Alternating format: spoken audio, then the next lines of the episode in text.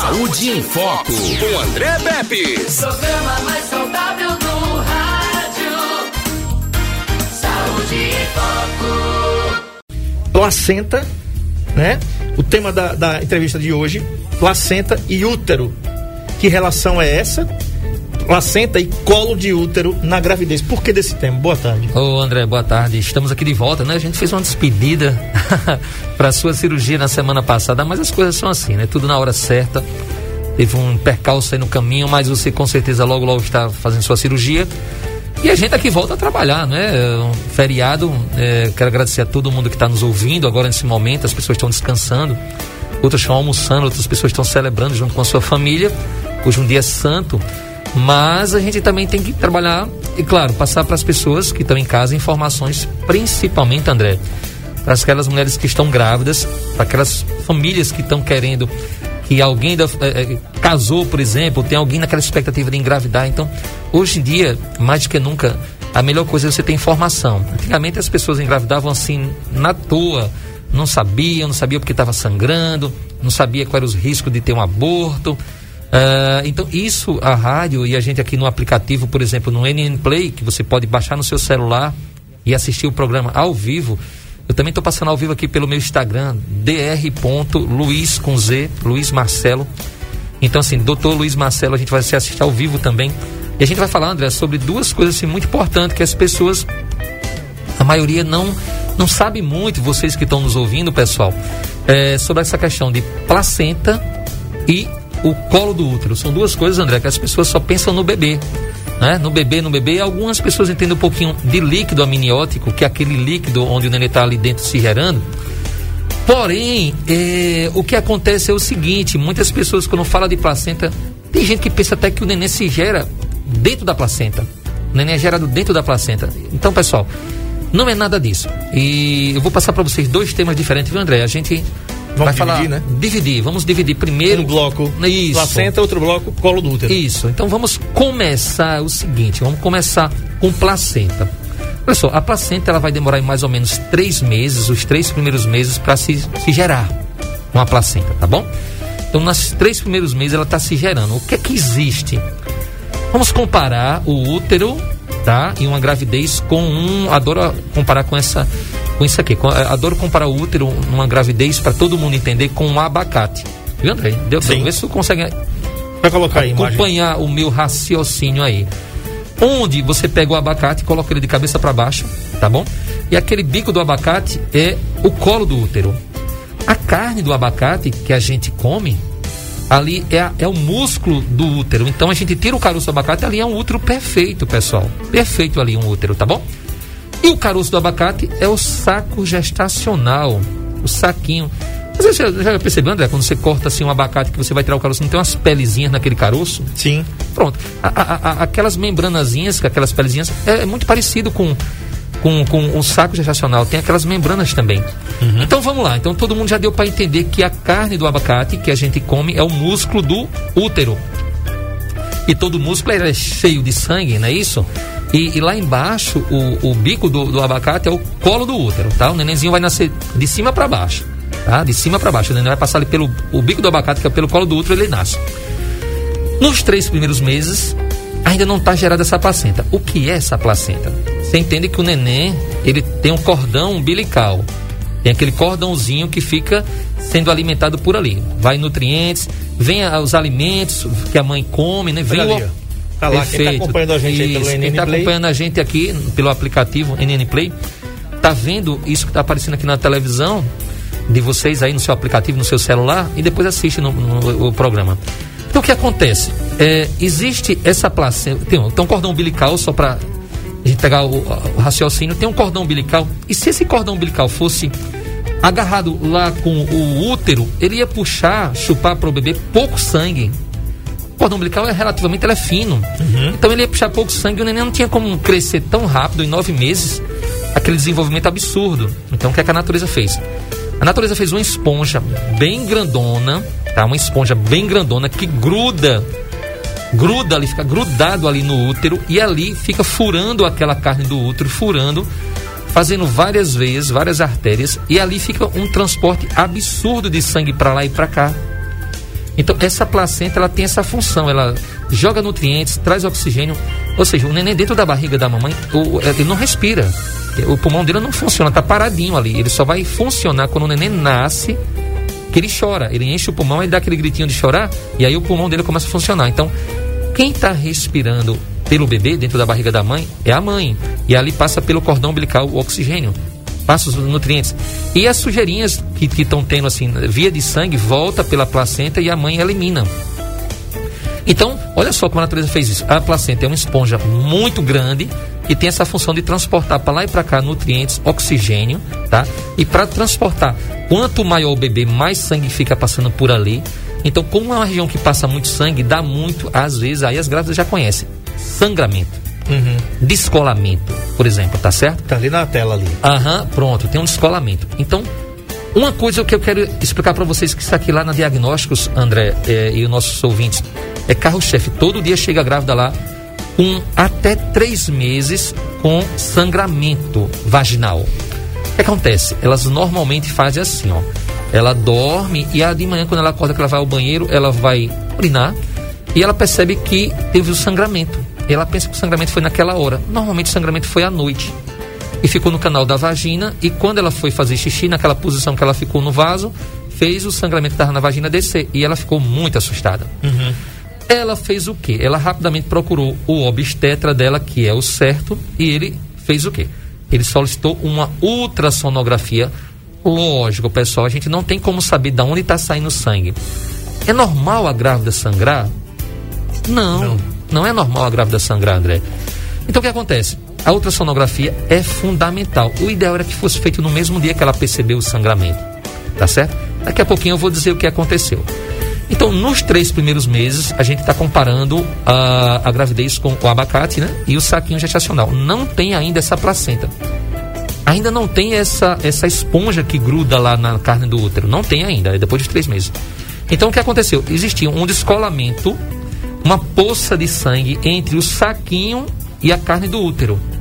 Ali tem uma poça de sangue, tá certo? Que é um descolamento. Alguns laudos de ultrassom dizem hematoma, é uma bolsa de sangue, e tá ali. É, o perigo é o seguinte, é que essa bolsa de sangue, ela vai soltando o saquinho aos pouquinhos. Se, se o sangramento for aumentando, André, e os nossos ouvintes, se o sangramento, pessoal, for aumentando, ele vai descolando aquele saquinho então, assim, tem, vamos, vamos supor que é, o sangramento lá, ele fez lá, aproximadamente, descolou assim, 20% do saquinho, uma parte. Se ele começar a descolar mais, a sua chance de aborto é altíssima. E outra, se descolar e chegar naquele cantinho onde o bebê estava chupando sangue, né? ali do... na tela ali, do Play, que está acompanhando, está vendo ali um sangramento importante. Sangramento ali. importante ali, a gente vê uma poça de sangue. Então, esse sangramento, ele é, tem que ser é, medido pela ultrassonografia. Então a gente consegue ver na ultrassom onde está o descolamento, onde está esse hematoma, ou melhor, para vocês entenderem, onde está essa poça de sangue que descolou o saquinho ali, não está passando nada de alimento, nada de oxigênio, ali ficou, tá, parou, tem só uma poça de, de, de sangue ali. A gente tem que medir, dizer para o colega obstetra onde está localizado, porque tem regiões que são mais perigosas, tá certo? Se tem um descolamento, se tem dois, se tem três, o tamanho dele. Normalmente a gente diz a porcentagem: 30% de descolamento. Uhum. Você imagina um descolamento de 70% é muito, é perigosíssimo. Uhum. É, esse tema veio muito à tona quando as, as pessoas famosas é, elas engravidam. A Eliane, aquela a Eliane, programa, programa da Eliane, teve descolamento e ficou em casa num repouso absoluto. Aquela Sabrina Sato teve descolamento no início da gravidez, teve que ficar internada, porque ela teve um descolamento de aproxima, aproximadamente 70% do saquinho. Os ali, médicos... ali é, é, é, repouso absoluto, né? Repouso absoluto e medicação. Porque assim, se ela mexer, quando ela fica em pé, é, até pela posição da gravidade, é, aumenta o descolamento. Uhum. Então essa, a Sabrina Sato, aquela japonesinha lá, Sim. ela ela teve que ficar internada. Então assim, repouso absoluto, medicação e ultrassom diária para saber como está esse descolamento. Uhum. Então, assim, você que está grávida, até os seus três primeiros meses, tá certo? Você teve lá no laudo da ultrassom, você vai ler que está lá, descolamento ovular ou hematoma subcoriônico. São umas palavras assim complicadas, né? Que a é, gente faz da. É, uns palavrões a gente faz da, da, área da medicina, faz isso, mas tudo bem. Vamos traduzir. Então, esse descolamento, ele, ele acontece, descolamento até os três primeiros meses, e ele é perigoso. Mas perigoso se você não faz nada. Então, obstetra, consulta com o obstetra, André, é, ou seu médico do PSF, tá bom? Mas o principal é a ultrassonografia. Corre, dá um pulo lá na diagnósticos, tá certo? Pra gente fazer um ultrassom, saber como é que tá esse descolamento, saber o tamanho, saber a localização, se tem um, se tem dois descolamentos. Isso vai ser importante para uma comparação que o colega médico vai passar para você, provavelmente um repouso. Pelo tamanho do descolamento, a gente vai dizer assim, aquele repouso que você não pode nem pegar um copo com água, por exemplo, né? Ou você- não, é, você pode ter mais uma liberdade e juntamente com o repouso, a gente também vai passar para vocês um medicação, uma medicação, um medicamento que vai juntar a colar aquele descolamento, André. Muito bem, você pode participar pelo 9, você que está acompanhando aqui, que colocou pergunta aqui no Dr. Luiz Marcelo aqui no Instagram. Coloca aí, 99639-8389 e você faz sua pergunta, porque não tem como ele monitorar aqui através do Instagram dele, tá? É, a Juliana botou aqui, ó. Minha mãe perdeu o bebê com sete semanas. Isso. Talvez tenha sido um Nove- descolamento, hein, Juliana? Isso, 99639-8389. Então a galera entra aí no YouTube, coloca lá NN Play e acompanha ao vivo aqui a nossa entrevista pelo nosso canal no YouTube, NN Play, e coloca sua pergunta lá. Um abraço aqui para Edivaldo Marques, olha que bacana. Boa tarde, sou de Palmeira dos Índios e Alagoas e estou ligado em aqui, aqui em Osasco, São Paulo. Muito obrigado. Edivaldo Ana Paula Caetano está aqui também. Muito obrigado pela audiência. E aqui, Marcelo, já tem uma pergunta pelo 99639-8389 da Diana Cris. E olha, olha só o que é demanda, viu? Ela diz assim: boa tarde, já entrando em sintonia. Para quem está com planos de engravidar, é ideal fazer qual tipo de exame? E será que teria uma vaguinha para me atender? Ainda não consegui, doutor Marcelo e André. Uma vaguinha na diagnósticos. Olha, rapaz, tá vendo aí? É, vamos lá. Diana, você quer engravidar. É, é isso? É, deu pra entender isso, né? Então, vamos, vamos ver como é que tá, onde a casa onde o neném vai se ge- ser gerado, que é o seu útero, perfeito? Então você vai fazer uma ultrassonografia pélvica e vaginal, aquelas duas. Olha aí, Então- a casinha aí, o bebezinho lá. Isso, você tem que ver tá o útero, né? Saber se como é que tá tudo bem, tamanho do útero, se existe algum mioma. Aproveitando nessa ultrassom. Você não tá ainda, você não tá grávida ainda, tá bom? Você vai querendo engravidar. Daí, o ideal era você passar pela consulta com a ginecologista ou com a obstetra. Para ela fazer o quê? Uma citologia, para saber se tem algum corrimento. Um exame de urina, porque, pessoal, é, infecção urinária na grávida nos três primeiros meses, assim, no início, dá muito aborto. E elas não sabem, André. Então, assim, infecção urinária, na grávida, ela tá tão feliz, ela tá tão certa que ela não percebe. é, às vezes que ela está com infecção urinária e é uma das grandes causas de abortamento no início da gravidez, pessoal. Então, assim, vocês, é, antes de engravidar, prepara o teu corpo, prepara o teu corpo para a chegada desse mal presente que todo mundo tá é louco para ter. Tem pessoas que tá 10 anos tentando engravidar e não conseguem. Então, assim, veja como é que está o seu corpo. Faz um ultrassom pélvico vaginal, faz um exame de urina, uma cultura de urina, faz um preventivo, tá bom? Isso aí é o básico. Faz um exame de sangue, Ela falou que aqui já é paciente, o nome dela é Cristiana Araújo Mendes da Cana Fístula. Pois é, a Já Cristiana, é é, é, a Cristiana, eu acho que tô lembrando, é, a Cristiana é, é louca pra engravidar e eu tô louco pra fazer o, o pré-natal dela. Mas assim, é, às vezes assim, a natureza também demora um pouquinho, então precisa de um empurrão da medicina.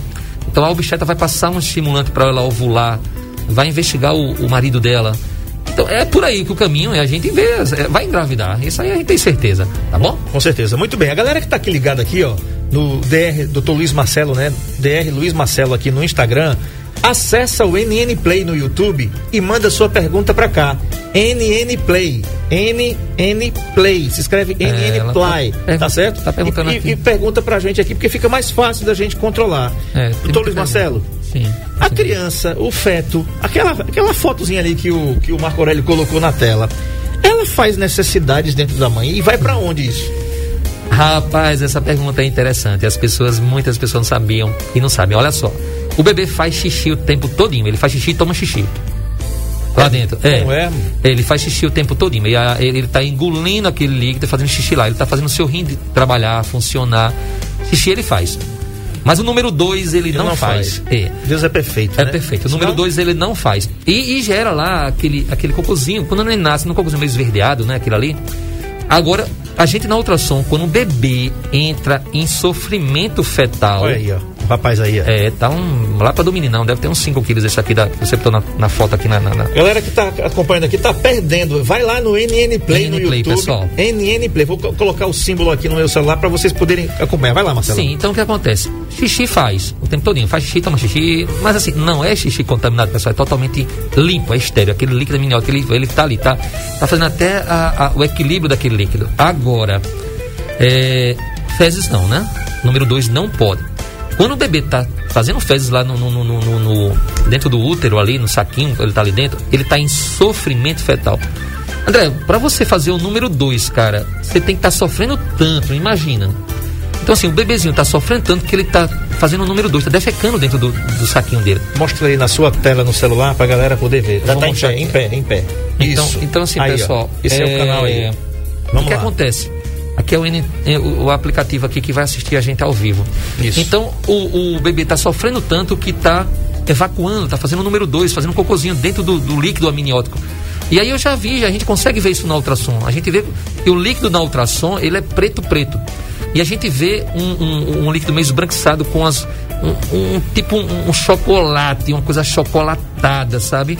Uma papa. Ali é fezes. E o neném está em sofrimento fetal, tem que ser rapidamente retirado. Então, assim, número um, o xixi o neném faz dentro da barriga normal. Número dois, não é normal.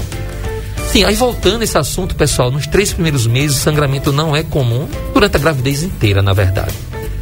Porém, eh, nesses três primeiros meses, como não tem feito essa placenta, você tem só o saquinho. E quando você, quando você sangra, você tem um descolamento, perfeito? Entenderam? Esse descolamento tem que ser medido e acompanhado através de ultrassonografia, tá bom? Às vezes, ah, doutor, posso fazer um ultrassom? O, o- eu tive sangramento, mas o doutor pediu para fazer aquela ultrassom por fora, por cima e por baixo, por- pela vaginal também. Eu posso fazer essa ultrassom vaginal, mas eu estou sangrando, doutor. Olha só, pessoal, se o seu obstetra pediu, ele deve ter analisado o risco-benefício, tá? A ultrassonografia endovaginal, vocês grávidas, essa ultrassom não entra dentro do útero de vocês. Ela vai chegar ali pertinho do colo do útero e a gente consegue enxergar lá dentro. Então, assim, não é uma ultrassom perigosa Não que você precisa tá... ter medo de fazer. Não, se o seu obstetra pediu, ele sabe o que quer. Às vezes, quando eu olho por cima, a parte por cima, eu vejo que não tem necessidade e aí eu não faço, porque toda a informação que o obstetra quer saber, ele não sabia, por isso que ele pediu essa ultrassom, eu já consegui ver por cima. Então, às vezes eu não faço ainda vaginal, porque toda a informação que o colega, quero mandar até um abraço para todos os colegas da área da saúde que tenho muito prazer de participar dessa, dessa área da saúde, da medicina, área da saúde em geral.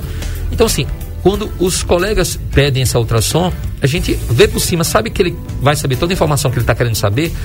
ah, por cima eu não faço a endovaginal, mas quando é necessário a gente faz a endovaginal. Por quê? Porque a gente às vezes vê a paciente é gorda, a paciente está com muito gases, a gente não vê o bebezinho muito pequeno, a gente não vê o coração batendo por ali por cima, na, na parte pélvica, fazendo a ultrassom por cima da barriga. Aí pela endovaginal eu consigo é, chegar muito próximo do bebê. Mas essa ultrassom, entendam, quando vocês estão fazendo a ultrassom endovaginal, você a, gente, a gente não aplica aquele equipamento da ultrassom lá dentro do útero, simplesmente ele entra no canal da vagina e pronto. Então, é uma ultrassom importante e pode ser usada como um grande recurso, recurso para ajudar a você e ao colega obstetra a saber qual é a melhor decisão que ele tem para segurar essa gravidez. Por quê? Porque se esse, se esse descolamento for aumentando, ele vai aumentando até descolar aquele carocinho do abacate que eu estou falando para vocês, ou seja, até descolar o saquinho gestacional. E você, quando for ao banheiro, você olha aquela saquinho e sai, sai. Você abortou.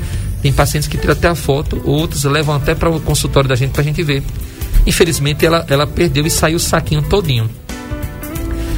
Caso aconteça, um, um- um- infelizmente, um aborto, é interessante. Ontem mesmo chegou uma paciente, André, que eu conheço essa paciente, mas ela eu nunca mais tinha visto. Ela chegou e disse: Poxa vida, você tá tão branquinha, tá mais branca do que eu.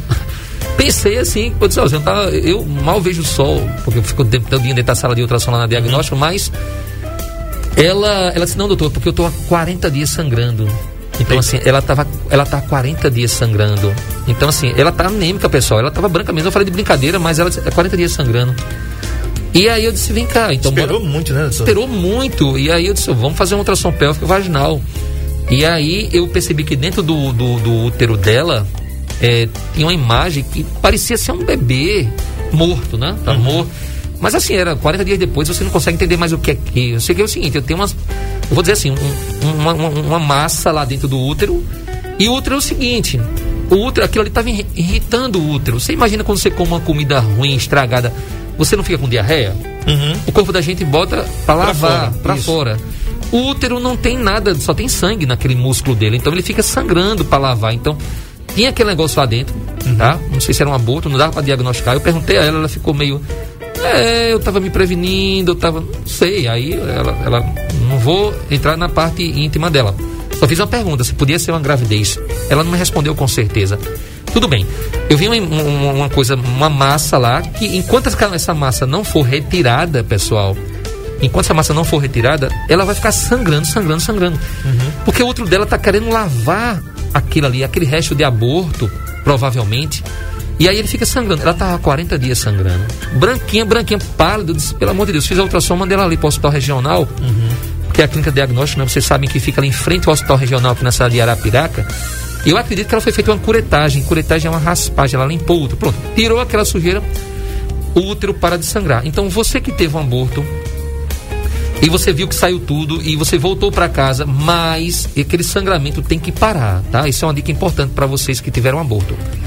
Tem pergunta aqui, Marcelo. Tem, já vai. Só para explicar o restinho. Então, o que acontece? Se você teve um aborto, você vai ter um restinho de menstruação, porque o útero tem que parar de sangrar.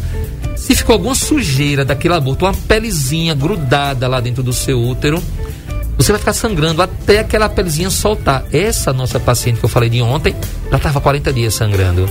Então o que acontece? Ela tem uma sujeira dentro do útero que precisa ser limpa, ou com medicação ou com a curetagem, mas não pode então sangrou, tá, fez um aborto, tá 15 dias sangrando, pessoal, não é normal. Doutor, então o que é que eu faço? Procura primeiro o colega médico, né?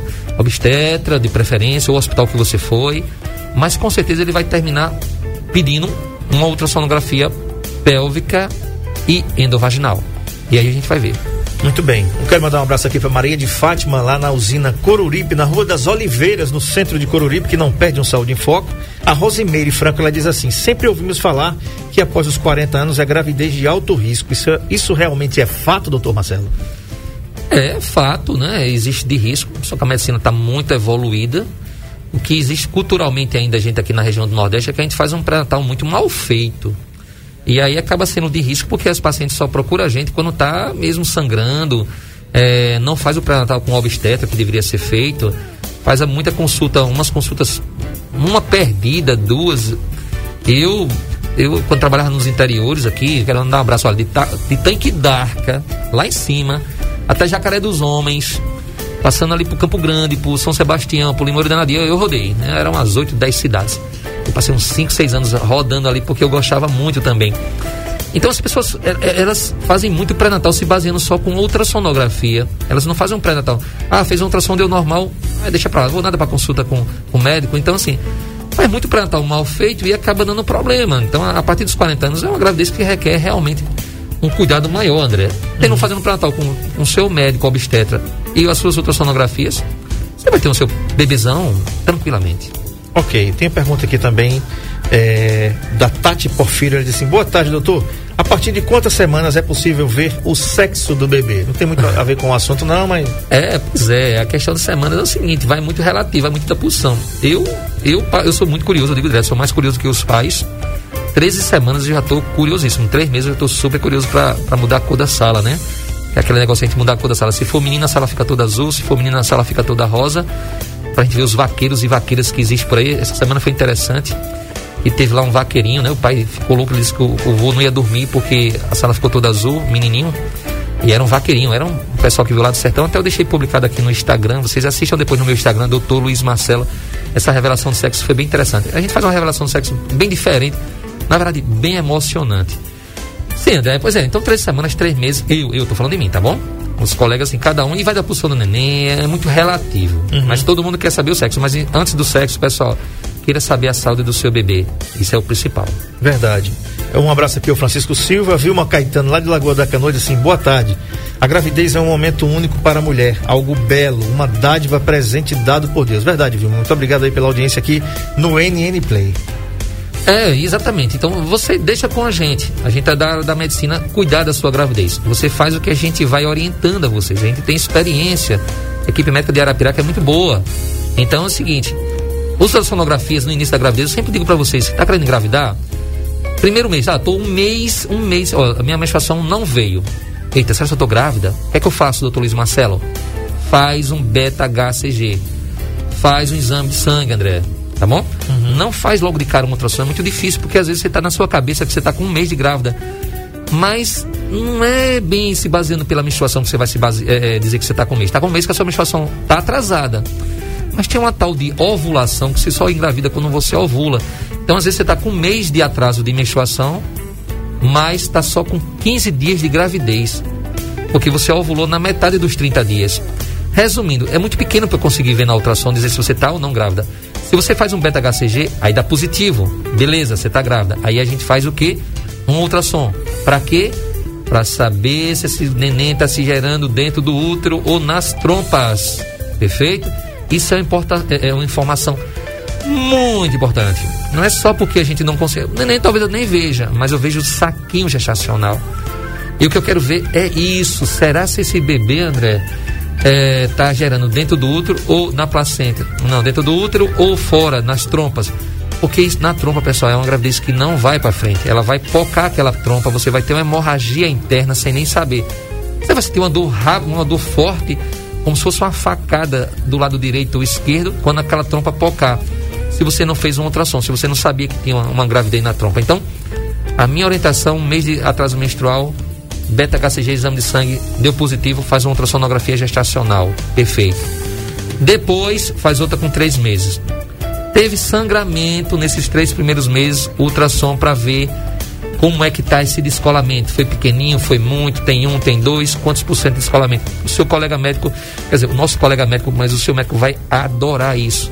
Ele vai ficar feliz demais. É, Vilma Caetano pergunta aqui, o JB lá de Brasília, que não perde o Saúde em Foco também, Distrito Federal. Hoje não tem CPI não, né, JB? Graças a Deus. Jaqueline Oliveira trazendo aqui que tem muitos gases, ela disse assim: boa tarde. Sei que não tem nada a ver com o assunto, doutor, mas hoje minha dúvida é: tá com uns dois dias que estou inchada, com ânsia de vômito, cheguei a vomitar duas vezes, o que fazer? Muitos gases, a Jaqueline diz, doutor. É, ela perguntou aqui para mim também aqui no, no nosso Instagram, doutor Luiz Marcelo. É, é isso, é, não é lá embaixo, né, no útero, no bebezinho, não, tá bom? Gases está aí no seu intestino e a vontade de vomitar, a ânsia de vômito é mais estômago. Então, não sei se foi alguma comida, talvez, que, que você comeu fez mal. Uh, se não passar, isso aí com a medicação que você pode tomar para ânsia de vômito, que a grávida pode tomar, é, procura obstetra. E em último dos casos, assim, se for para tirar uma dúvida de pera na vesícula, por exemplo, as grávidas, elas às vezes têm muita pera na vesícula, elas não sabem disso. E grávida tem aquele desejo, parece que grávida ganha um, um, um valezinho que elas botam na cabeça que pode comer por dois. Então elas comem tudo. Elas comem feijoada com sorvete e assim vai. Feijoada com sorvete? É, feijoada com sorvete. Faça isso não. Rapaz, você acredita, pessoal, você acredita que no meu tempo de, de estudo de medicina, teve uma grávida lá em Maceió, que ela estava ficando até entrar na Santa Mônica, André, que ela teve vontade de comer uma barra de sabão. E ela comeu uma barra de sabão todinha. Agora aí. Sério, aquela vontade que a grávida, que desejo, e ela comeu escondido uma barra de sabão, ficou lá internada um tempão. Então, assim, não vou dizer que é o caso da nossa. nossa... Eu perguntar aqui, a Ariane Guedes, se tivesse vontade de comer alguma barra de sabão quando estava grávida? não teve, não, né? Ela é, quis comer uma barra de chocolate, não foi? Não? Uma barra de chocolate, sim, né? Também, também não, não, ela não gosta também não. Pois é. é. Ela tem, bem, bem que ela tem aquele desejo, é né? Tem de, desejo de uma tentar... caldo de cana e o marido de... sai de madrugada atrás de caldo de cana, vai bater no. no, no Tivesse no... um desejo assim? Teve não, né? É, tem tem vontade de comer tijolo, né, velho? Tijolo, é, areia. É, comer um umbu, já passou o tempo, o cara fica doido. Teve um, tem um, teve um aqui que disse que a mulher teve vontade de comer cimento, rapaz. Comer, cimento. A gente tava. Foi com você aqui. Então, tô lembrar. Outra que. Sabe o que ela quis comer? Tem aquele, aquele, o giz, giz de, de, giz de, giz, giz de, do professor. Cera, não, de, cera não, o de cal mesmo, que o professor naquele tempo, no quadro, Sim, quadro negro, quadro né? Negro. Aquele giz branco, ela quis comer um giz daquele. Então, existe os desejos e, pessoal, tem que segurar, porque tem grávidas que tem que tomar até remédio para a mentalidade não ficou muito legal não. Sim, aí então esses gases, né? A grávida tem uma tendência a ter pera na vesícula também. Então, se for para observar, se você entendeu o que eu estou falando e ficou um pouquinho. Ah, então, doutor, o que, é que exame eu faço para saber se eu estou com pera na vesícula? Você faz um ultrassom. Você diz assim, eu quero fazer um ultrassom do umbigo para cima. Tá? Não vou olhar bebê, não vou olhar útero, não. A gente vai olhar lá na diagnósticos os órgãos ali: fígado, vesícula, pâncreas, Tá bom? Uhum. Mas isso, eu acho que pode ser uma comida que você comeu, alguma coisa. Às vezes vocês estão tomando essas vitaminas, né? Sulfato ferroso, ácido fólico, às vezes dá um mal-estar no estômago, às vezes vocês mudam a qualidade, é, é, o nome do remédio que vocês estão tomando, essas vitaminas que vocês estão tomando, isso dá um mal-estar no estômago, pode ser por aí. Uhum. Mas procura o seu médico que está fazendo o seu pré-natal. Tá bom, tem, eu vi uma Caetano de Lagoa da Canoa o seguinte: o que é o exame de Papa Nicolau e com que frequência ele deve ser feito? Não, é o preventivo aqui, é, ela está falando isso aí. É, faz um, depende, uma vez ao ano ou de seis, seis meses, ela pode fazer. Doutora Poliana Sim. Gonzaga, né? E lá, a doutora Poliana Gonzaga e a doutora Fernanda, elas fazem lá na clínica mesmo, ó. Tá, então você pode fazer com a própria médica. Porque eu acho interessante que você faça um. É uma, é uma opinião própria de você fazer é, é, esse preventivo, que vocês conhecem também como preventivo, com a própria médica, ginecologista ou, ou com a sua obstetra, porque ela já vai fazendo o exame já vai dando para vocês dicas, enquanto você espera chegar o resultado do seu exame. Eu acho isso bem interessante. E lá na clínica diagnósticos a gente faz isso. Também Marcelo, faz colposcopia, André. Colposcopia é importante. Colo do útero na gravidez, Marcelo. Isso, colo do útero na gravidez. Por que, que chama de colo? Rapaz, agora é. você me pegou. Não, o colo, porque assim, existem várias estruturas, que não é só no útero, que é também chamado de colo, que é aquele bico. Se você pegar uma garrafa de, de vinho, quando você segura aquela parte ali de cima ali, é o colo. Tá certo? Uhum. Não é aquele colo que você bota o neném no colo, não, não tem nada a ver, não. Então, o que acontece? Voltando, você lembra, André, eu comparei o útero com o que no início do o programa? abacate. Pronto, perfeito. Você está atento ao programa, gostei. E vocês também que estão ouvindo, compara lá o útero a um abacate, tá bom? Então o bico do abacate ali, pessoal, é o colo do útero, tá certo? Ali no útero é o bico do abacate. Então, quando a gravidez está com três meses, o útero está esticando, mas aquele colo do útero também, ele está segurando, mas ele não é tão grande. Ele mede, é, aquele bico do abacate, ele mede, que é o colo do útero, tá? É 3 centímetros, até 4 centímetros. Tem os maiores, mas tem colo do útero que ele é pequenininho. Ele mede 2 centímetros, ele é pequenininho. Então, quando o útero vai esticando, aquele balão de aniversário, né? Quando ele vai esticando, quatro meses, cinco meses, já está ficando grande o bebê. Seis meses, aquele colo do útero vai abrindo, vai ficando bem curtinho, com um centímetro, ele abre do nada, pff, o neném nasce. Então, assim, a grávida estava esperando neném nascer com nove meses e ele nasceu com seis. Teve um parto prematuro demais, neném nasceu muito pequenininho, ficou na UTI meses, às vezes, ou até dias.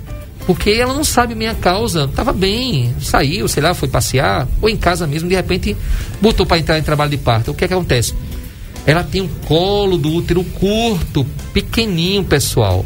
Então, ali, isso, tá isso ali, ó. Então, assim, esse colo do útero é o que segura os nove meses. Tem que ser forte, porque o útero vai esticando, esticando, esticando. E o colo do útero tem que segurar o neném até de 9 meses, de 4 quilos, de 3 quilos e meio, de 3 quilos e 300, aí depende de cada bebê.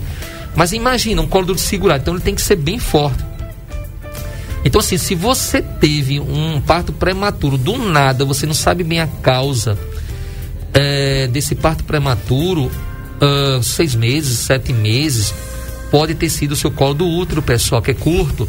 Então assim, é muito importante a gente, quando tem uma história dessa, ou até na ultrassom morfológica do primeiro trimestre que a gente faz, a gente medir esse colo do útero para ter uma base.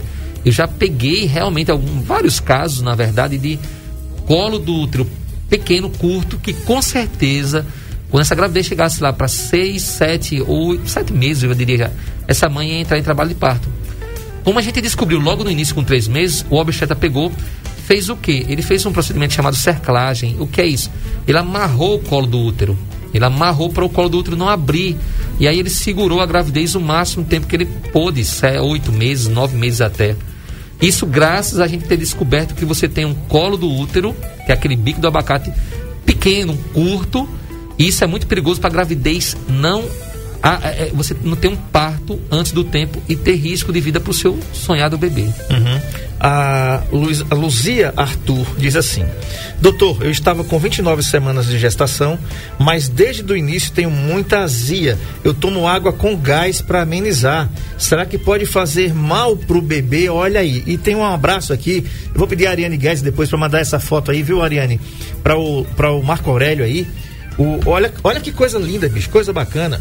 Boa tarde, sou Edivaldo Marques da Silva. Estou ligado aqui em Osasco, São Paulo. Manda um alô para minha família aí em Arapiraca e Palmeira dos Reis. Ele tirou uma foto em frente à TV. Um abraço aí pra você, Edivaldo Max. Tirou uma foto em frente à TV. Foi, em frente à TV. Tá, eu e o Edivaldo, doutor Luiz um Marcelo aqui. aí. Edivaldo, muito obrigado pela audiência. Abraço aí tá? em Osasco, São Paulo, você, né? Isso. Então, legal Marcelo, essa audiência. é o seguinte, a grávida Sim. pode tomar água com gás? Mas pode, não tem problema não. Só que assim, mexe, os hormônios da gravidez mexem muito. Então, às vezes, a paciente já tem uma gastrite antes mesmo é, da gravidez. E aí ficou pior com a gestação. E assim, é, é, a- às vezes é o erro alimentar, né? A gente nordestino, vou dizer, nossas comidas são pesadas, são fortes. Sim. Mas, volta a dizer, nossa, nossa grávida que está conversando com a gente, né? Mandando sua mensagem. É pré-natal. É a sua obstetra. Ela vai ter que resolver esse problema seu, tá? Não fique assim, sofrendo sete meses já, com essa azia terrível, é, sem saber bem o que faça, sofrendo. Não. Passa pela sua obstetra que ela vai, ela vai resolver. Ela vai passar a medicação que você vai ficar boa, com certeza, tá bom? Bacana. Tem pergunta aqui da Kemile da Silva Sabino. Ela diz assim: sentir um peso na barriga é normal? Tem vezes que sinto um peso que ando como se tivesse operada. É, eu não sei se ela tá grávida, mas às vezes se não tá grávida, pode ser. Tem pessoas que, não sei se também o físico dela é, se ela é fortinha, mas pode ser um ovário crescido, um, pode ser mioma, pode ser intestino mesmo, pode ser é, várias, várias, é, é, várias coisas, pode ser. Olha o Edivaldo aí ó, dúvida- na tela. Edivaldo aí. aí aparecer. Olha aí, Ó, Edivaldo, você tá aí no programa aí, ó. Bacana, né? Marcado Muito aí. Depois você assiste audiência. aí no NN Play. NN Play. Isso, ele tá vendo pela gente, ele tá, gente, tá vendo Ah. a gente pelo NN Play. Sim, sim, sim, perfeito. Mandou a foto pelo 996398389, mas tá assistindo a gente lá pelo YouTube. Isso, depois ele mostra pra todo mundo, né? Vai ficar gravado esse programa, você vai ficar assistindo depois Exatamente. pra todo mundo. Então, você pode falar mais pra gente do não, colo no do ca- útero? não, no caso dessa nossa, nossa paciente aí, pra orientar ela, ó, você vai fazer o seguinte: se é no pé da barriga, você faz uma ultrassonografia pélvica. Pélvica, que é do umbigo pra baixo, pra ver essa região que você tá falando. Mas, se você nunca fez um ultrassom, ou nunca mais você fez um ultrassom, aí você aproveita, não faz essa ultrassom pélvica, não. Faça uma ultrassom do abdômen total. Porque de uma vez só, o que acontece? Você tem uma dor assim no pé da barriga, não é isso? Só que a gente faz um ultrassom do abdômen total, de uma viagem só, você dá um check-up em tudo, e aí eu descubro que você tem pedra no rins também. Ou seja, você está com o ovário crescido, é aquela causa da sua dor, mas você tem uma pedra no rins. Doutor, tem uma pedra no rins. Poxa, eu não sabia que eu tinha. Pois, pois é, você tem. E essa pedra é grandinha. Se essa pedra descer, ela vai enganchar e você talvez precise de uma cirurgia. E uma cirurgia cara, fora o sofrimento que você pode ter. Poxa, que bom que eu descobri isso. Outra, eu fiz um ultrassom do abdômen total, a paciente tinha uma dor pélvica, uma dor assim, no pé da barriga, mas eu fiz a ultrassom do abdômen total, o que é que eu descobri? metástase. Ou seja, ela estava com câncer de intestino e estava com a metástase no fígado. E como é o primeiro órgão que eu vejo, eu vi um monte de nódulos e a gente prosseguiu a investigação, era um câncer que essa paciente tinha. Infelizmente não é uma notícia, até para mim, a gente fica assim chocado. Porque, mas, já pensou se ela não fizesse essa ultrassom? Ela ia descobrir quando? Ela está dizendo aqui que tá- ela está grávida de 23 semanas e que o peso é na bexiga. Infecção urinária, né? Tem que investigar. Bexiga, xixi, né? Eu disse a vocês que infecção urinária é muito comum na grávida. Faz aquele exame de cultura de urina. ah, faz o seu exame de sumário de urina, aquele exame de urina e a cultura de urina. Faz esses dois. Mas eu volto a dizer, obstetra, tá bom? Obstetra. Se você não tiver, marca lá na clínica diagnóstica, tem a doutora Fernanda. Doutor Marcelo, o que, é que a gente pode Sim, mais... o colo do útero. Isso. Então, é, a grande preocupação do colo do útero é você saber o tamanho dele. Se ele é curto. Porque se ele for pequenininho, quando chegar lá, hein, pessoal? Quando chegar lá no sete meses, o útero já vai esticando. Sete, oito, nove meses, o útero bem esticado, o colo do útero abre. E esse nenenzinho vai embora. Por exemplo, é, grávida, gêmeos, olha só, gêmeos, André. Ó, O útero vai esticar rapidamente. Então tem que ter um colo do útero que é pequenininho, bem forte. Então, a ultrassom ideal para medir esse colo do útero no início da gravidez, até três meses, três meses tá bom, três, quatro meses, é a ultrassom vaginal. Os colegas obstetras, eles sabem disso, eles pedem. Ele pede um ultrassom vaginal, vaginal, aquela por baixo, para medir o colo uterino. Aí eu vou medir e vou dizer para ele. Aí ele vai saber se ele vai fazer esse procedimento cirúrgico, tá? Que ele vem assim, ele, ele amarra o colo do útero, ou se não. Ou se ele vai fazer esse procedimento cirúrgico ou não. Então, o que vai dizer isso é a ultrassonografia endovaginal, tá? Feita com 3, 4 meses. O colega vai pedir o obstetra e a gente vai fazer lá na clínica, tranquilamente. Se você teve já dois partos prematuros, porque o colo do útero seu é curto, é, o ideal, é uma opinião, é você já, quando engravidar novamente, você não vai nem fazer mais exame, você já vai fazer esse, esse procedimento. Outra coisa interessante, eu vou falar para vocês, pessoal, de um caso de ontem lá na Ela clínica. está dizendo que a sua paciente aqui, tá? A Kemile, ela disse, todas as minhas ultrassons sempre faço com o senhor. Ah, é mesmo, Camila. Obrigado, viu? Camille da Silva É, Sabino. Camille. Perfeito, Camila, um abraço. Prazer fazer suas ultrassons sempre. É, então, assim, ontem chegou uma paciente lá que ela veio cheia de dúvida, porque ela fez um ultrassom, duas ultrassons em outros locais. Não sei bem, ela não entendeu. Talvez o colega falou de um formato que ela não entendeu. Ela tinha um negócio chamado, André, estimocele. Pensa num palavrão, Não sei nem né, o que é pessoal? Tudo bem, não sei. Não. É, não, eu sei, mas eu vou explicar para vocês o que acontece. E aí eu fiz a ultrassom e fui dizer a ela o que é. O que foi que aconteceu? E ela tá morrendo de medo, que ela já teve do- dois filhos. E aí ela tá morrendo de medo de, de engravidar. Ela não quer mais, porque com esse medo dessa tal de estimocele. E também não quer tomar anticoncepcional, que ela tem um problema, que eu esqueci qual é o problema que ela não pode tomar anticoncepcional. Eu sei que tá uma confusão. E ela, e ela tá precisando ligar as trompas para não ter mais filho, ou tirar outra. Não tem a cicatriz, ela fez duas cesarianas, mas na primeira cicatriz cesariana dela, a cicatriz ficou bem fininha, pessoal. Então, assim, a gente na ultrassom, eh, o, o colega, na, na ela fez um. Fez a- vamos lá, tentar explicar melhor. Ela fez, a primeira parte dela foi uma cesariana, tá bom? E o médico fez a cesariana e cortou. Só que a cicatriz ficou bem fininha. Quando ela engravidou de novo, ela fazendo um pré-natal nas ultrassons, o médico percebeu que aquela cicatriz estava muito fina. A gente via e disse, poxa vida, será que quando ela tiver com nove meses, o útero fazer aquela contração, não vai pocar aquela cicatriz? Esse é o perigo. E realmente ela fez uma cirurgia de emergência nas pressas. O médico já sabendo daquilo, ele ia tentar costurar melhor, juntar melhor aquela cicatriz que estava bem fininha para ver se ficava bem grossinho, né? Só que não deu tempo, ela fez uma cirurgia de, de, de, de, de- urgência, sangramento, aquela coisa toda. Então o médico não teve tempo para olhar, costurar bonitinho ali. Então ela ficou muito preocupada com isso. Ontem ela fez um ultrassom pélvico vaginal e a gente realmente observou que ela tem uma cicatriz bem fininha, pessoal. A cicatriz cesariana. E a gente consegue ver isso na ultrassonografia pélvica e vaginal. Então, assim, você que teve. Por isso que a gente indica, ó, teve duas cesarianas, na terceira você já encerra aí pela essa questão da cicatriz, que ela fica muito fininha. E uma barriga de nove meses esticando pode ser perigoso a, a- a- rasgar, a pocar, romper. Então, uma hemorragia terrível, tanto ruim para o bebê e ruim para você, risco de vida. Então, essa questão de cicatriz, que ela ficou, poxa, doutor, esse nome estimocele, eu fiquei doida. Eu fui lá para o Google, fiquei mais doida ainda. Não faça isso não. É. Pelo amor de Deus, explica aí pra mim o que é isso. Aí eu desenhei lá no útero, imagina aquele abacate, né? Tem um cortezinho lá da cicatriz cesariana, ficou bem fininho. Aí ela entendeu. E realmente é fininho, eu outra gravidez eu não indico. A não ser que ela fizesse uma cirurgia para tentar é, aumentar aquela, aquela cicatriz, assim, ficar mais forte e ela depois tentar engravidar. Isso aí o obstetra iria saber disso. Mas ela não quer, não, ela não quer de jeito nenhum mas dá pra gente ver isso na ultrassonografia pélvico vaginal. Então você que teve cesariana e ficou agora meio curiosa, poxa vida, agora eu quero saber então como é que ficou a cicatriz da minha cesariana no meu útero. Então é, doutor, interessante, você falou uma coisa que eu não sabia. É exatamente, pessoal, faz um ultrassom pélvico e vaginal e, lembra disso aí de olhar essa cicatriz do colo do útero que é importante, viu? Às Bacana. vezes fica por fora fica tudo bonitinho, mas lá dentro no útero, naquela carne do útero, ficou bem fininha a sua cicatriz. Bacana. Além da Vilma lá em Lagoa da Canoa, quero mandar um abraço para seu esposo Cícero, professor, o Erison, o Erinho, o Caetano também, que é, também é professor, e a Brenda, sua filha, que estão com, com certeza assistindo a gente aqui. Um grande abraço para vocês que moram aí em Lagoa da Canoa, que são tia e primas, respectivamente, aí da minha esposa, da Valéria. Muito obrigado, da Lela. Da Valéria, não chamar de Valéria fica com raiva, é Lela, né? Não, não. Então tá.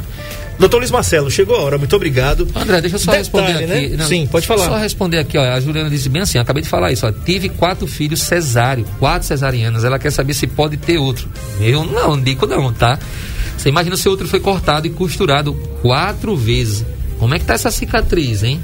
Se for muito fininha, outro filho, você pode estar, você ama ter filho, né? Mas eu não teria, não. Hum, Eu tenho medo disso aí. Ou faz um ultrassom pélvico vaginal pra ver como é que tá essa cicatriz aí, mas eu acho arriscado, viu? Não indico. Fiquem todos com Deus, se ele permitir, amanhã a gente volta. Tchau, gente.